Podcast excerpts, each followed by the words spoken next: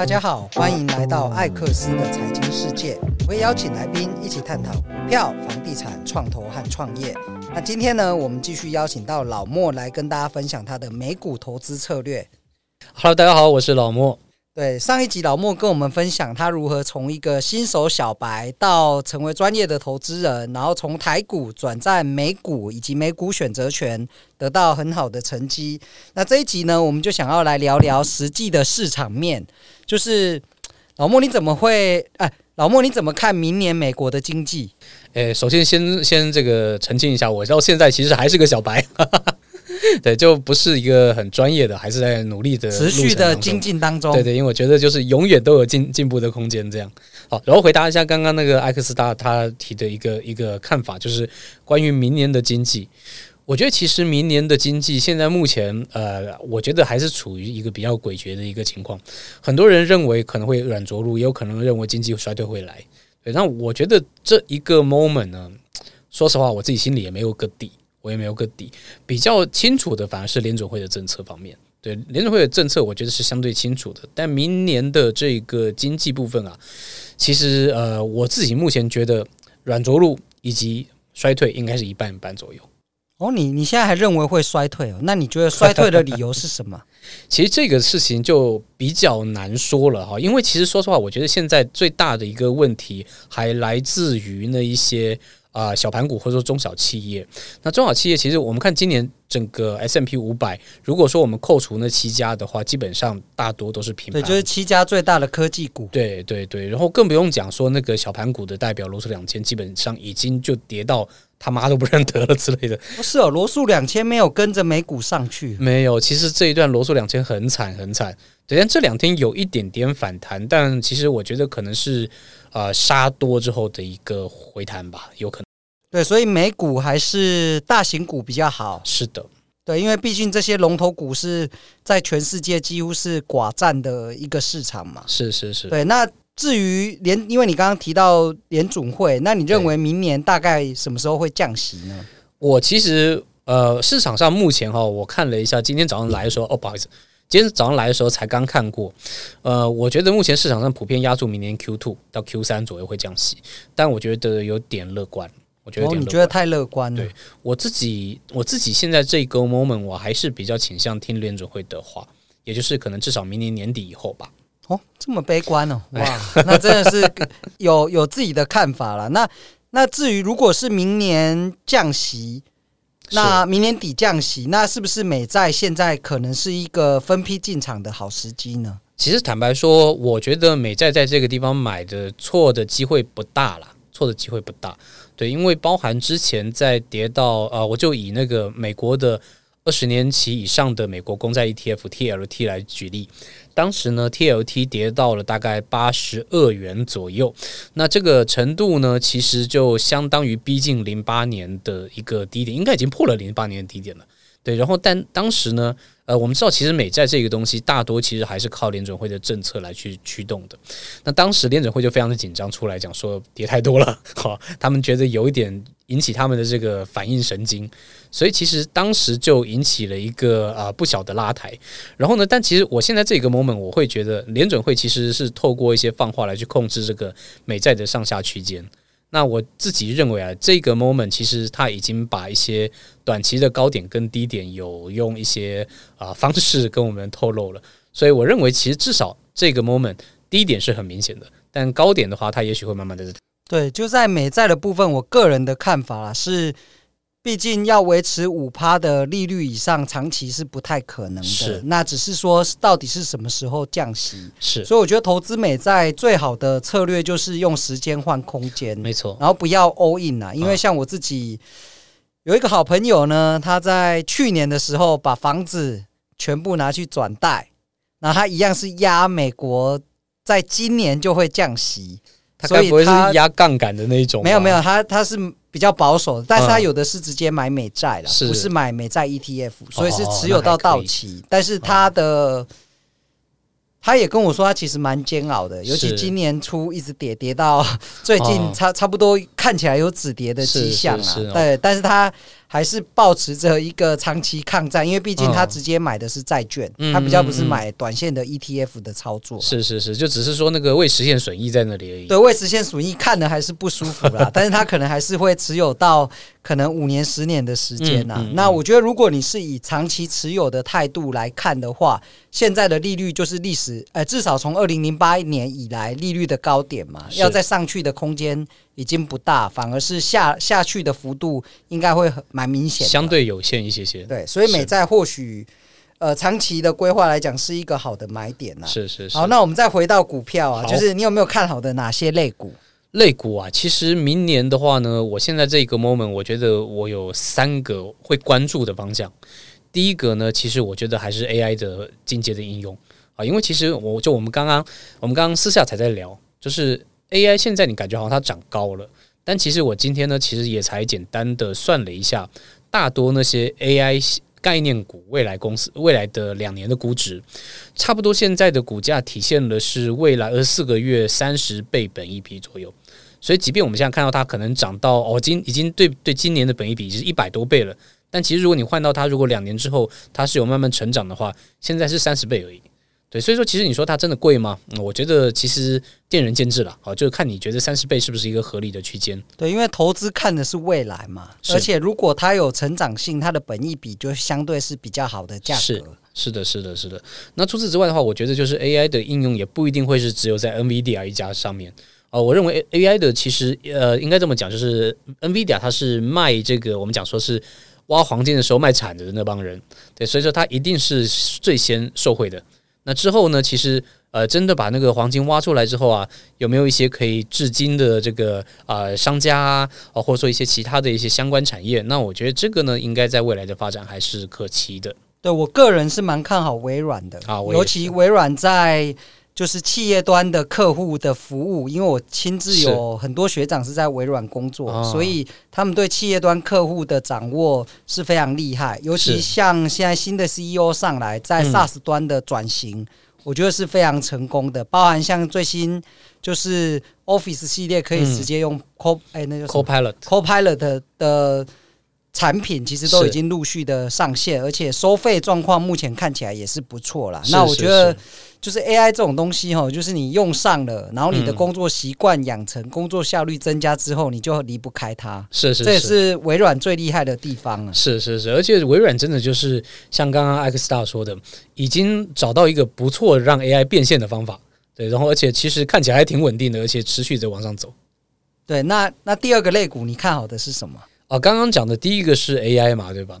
另外第二个其实应该讲说关注吧，也不能讲说看好，是我觉得明年小盘股有可能会迎来反弹。可是小盘股蛮多的，你你你怎么去挑选呢？啊，这个其实说实话，小盘股呢，这个就比较难挑选了，因为里面真的就大海大海捞针，所以其实我会看好一整一整类吧。那像我自己如果说看好这个的话呢，我会选择一些呃，就是比较 OK 的 ETF 标的。像是很比比较多人交易的是 IWM 哦，IWM 对，然后这是罗素两千的 ETF。那我觉得有另外一档也可以跟各位分享一下，是 IWY。那当中呢，它就会从罗罗素两千里面挑选一些比较 OK 的公司，那这个就会比 IWM 再稳健一些些。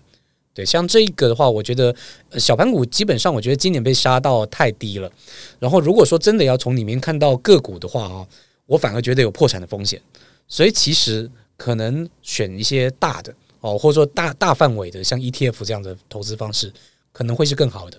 对，因为其实今年的升息，因为很多股价的估值，它是用十年期的呃公债值利率去计算它的估值。那如果降息的时候，这些估值又会重新的去定价了。对，所以我觉得叠升的小小型类股，我觉得是另外一个思考的方向。那第三个。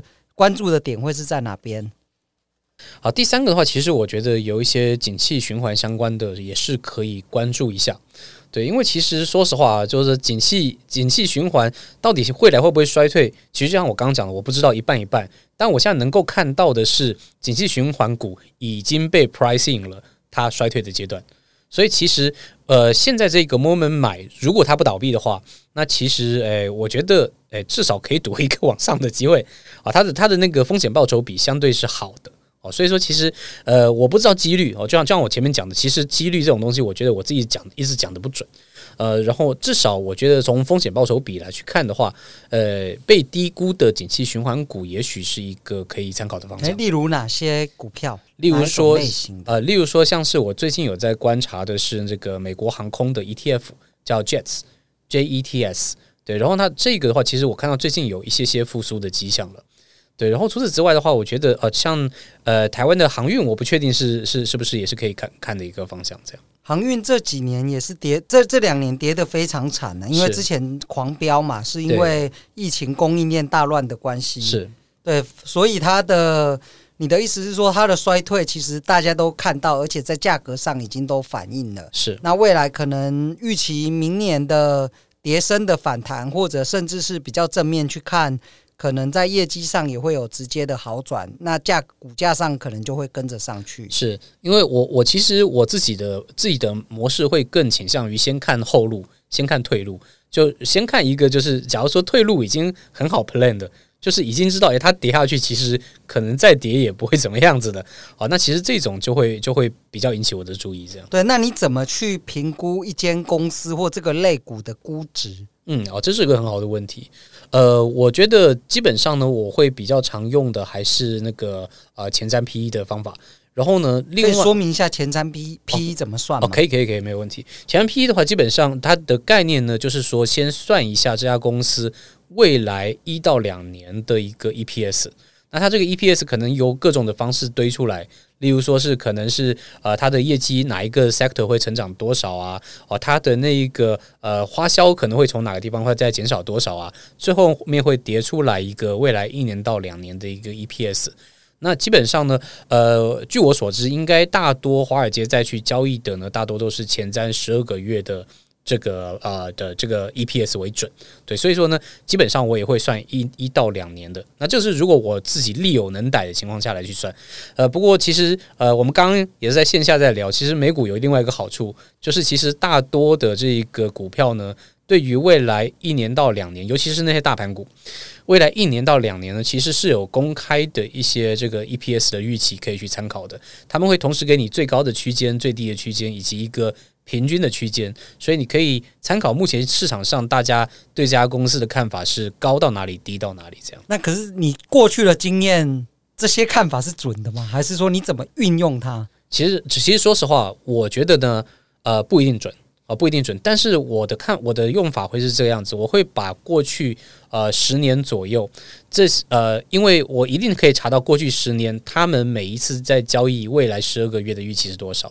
所以当时我就我就可以得出一个啊，他们对于当时前瞻 PE 的看法大概是几倍到几倍。我不会算现在的 PE，我就算他当时看未来十二个月的 PE 是多少。然后那基本上就可以得知说啊，那他当时如果说他呃他可能看到跌到二十倍左右，他就买进哦；跌到三十倍，他就就可能卖掉。然后这个这个趋势是延续几年下来都是这样子的话，那我觉得就是可以蛮蛮可以参考的一个方向。诶，那像这个。数字的话是免费的，还是说要付费才能取得？呃，都是免费的，都是免费的。对，所以大家可以到那个 Yahoo Finance 可以自己 key 一下，然后它应该有一个 analysis，点到那里面就可以看得到了。对，因为我记得好像像 Morningstar 也会去分析说这只股票未来的 EPS 或是它的价格是偏贵还是便宜。是是是，其实其实那个就是那个 Xstar 讲的非常好。其实 Morningstar 是我。特别喜欢的一家分析公司，我自己的参考，我自己的参考也会蛮常看它的。Morningstar 有另外一个好处，就是它不只会用一个估值方式，它也会用一些可能会比较麻烦的一个 DCF 的 model。然后呢，这个 DCF 的 model，其实说实话，我自己自己呃也不太不太常能够用得出来，但其实呢，呃就可以参考 Morningstar 给到的一个合理估值。对对，那这些也要付费吗？还是都不用？诶，这个的话，如果说呃，跟各位分享一个这个这个 resource，就是 Morningstar，呃，基本上你是要付钱的。对，但是呢，如果你有去呃注册 First Trade，哦，就是海外的一个交易平台，呃，First Trade 的话，它是有全部 Morningstar 的个股分析报告的。对，所以说其实这一个呢，我觉得算是小利多吧，哦，也是蛮好用的。好，那我想请教老莫啊，就是美股还有一个好处，就是你可以看到像巴菲特的持股啊，那能不能请你分享一下这些华尔街大佬他们最新的持股的一些变化？好啊，好啊，没有问题。其实呃，这个持股的报告呢，他们叫做十三 F，那意思呢就是说，如果你的这个管理的对冲基金的这个规模到达一定程度的话，你必须要在每个季度。对市场来去公开你的所有的持股，对，然后那最近我觉得呃，就刚好公布了 Q 呃 Q 三吧，哦 Q 三的一个这个持股，然后我简单跟各位分享一下，就是呃，我简单做了一下这个统整，我发现这一次挺有趣的，就是大多的大佬们呢，其实呃呈现两种极端，一种极端是完全不敢动。就是他看不懂，他就干脆不动，像是呃，像是呃，价投的价投派的，大多都是这个样子。巴菲特，哎，巴菲特，对，巴菲特这一次呢，他基本上就是把现金，把很多股票都卖卖掉了，卖掉之后呢，他拿钱去买短债。对，因为短债的利率也够高，就很安全的赚个四五趴。对对对对，就会比较香一点，它就非常的保守一些。然后除此之外的话，我看应该是 Ray Dalio 吧，好像他其实这一次的操作也是相对没有很激进的，是相对比较保守一些些的。他其实也是一个比较偏总金派的一个人，对。然后所以说这个是我看到的一种极端。然后另外第二种极端呢，其实就是压科技股。那但是压科技股啊，又有分说呃。就是短进短出的，然后也有分，就是说看好就是 all in 下去的那一种。所以我觉得这次大呃普遍来讲的话，应该就是两种方式：一种真的就是有人觉得估值太高不买了；另外一种呢，就是说坚定看好科技股，就是一直做多 AI 这样子。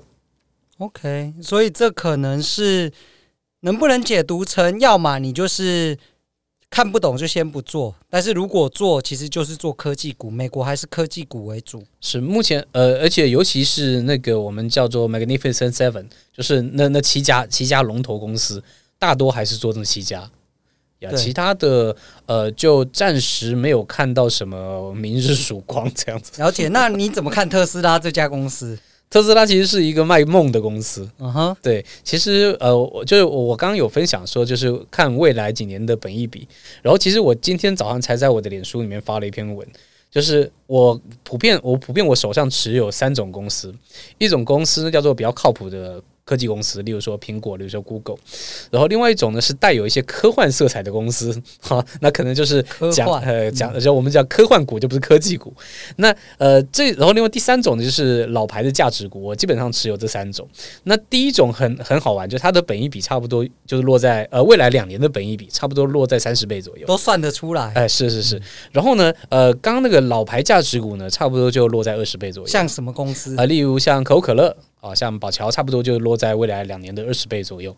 那呃，另外的话，第三种就是带有一些科幻色彩的，例如像像是这个特斯拉，就常年呢处在五十倍到六十倍左右。对，所以说其实我觉得特斯拉其实挺有趣的，就完全看你觉得它是不是一个值得这么高估值的公司。因为说实话，它还没有完全变到它的基本面线来。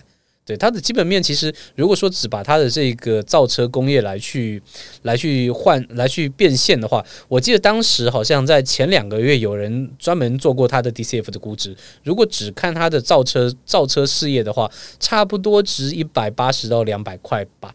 如果只看这个哦，但是呢，如果你要把一些未来的本梦比加进来啊，包含像什么 AI 晶片的题材啊，或者是人形机器人什么那个以后变。